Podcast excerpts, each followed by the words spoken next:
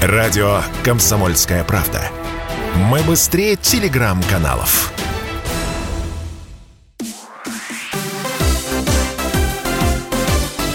Новости спорта. Хоккеисты Магнитогорского «Металлурга» первыми пробились в финал Кубка Гагарина, победив в пяти матчах полуфинальной серии «Челябинский трактор». Заключительная встреча серии, прошедшая накануне в Магнитогорске, завершилась со счетом 2-1 в пользу хозяев. «Магнитка» выиграла серию у «Трактора» с общим счетом 4-1. В финале «Металлург» сыграет с победителем противостояния между ЦСКА и петербургским «СКА».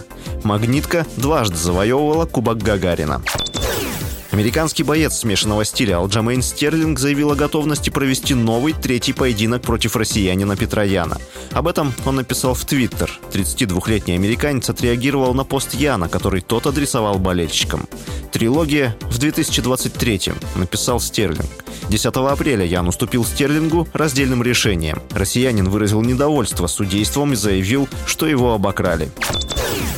Названа самая высокооплачиваемая российская фигуристка. В «Комсомольской правде» спорт посчитали заработки в качестве призовых за участие в международных турнирах. Лидером рейтинга самых высокооплачиваемых фигуристок страны стала 15-летняя Камила Валиева.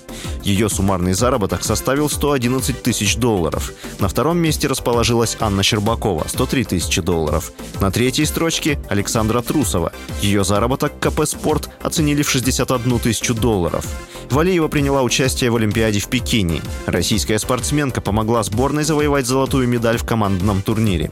Однако после она попала в допинговый скандал. В пробах спортсменки от декабря 2021 года были обнаружены следы запрещенного препарата. Валиевой удалось добиться возобновления участия в соревнованиях. Спортивный арбитражный суд встал на сторону россиянки, что позволило ей выступить в личном турнире, где она заняла четвертое место.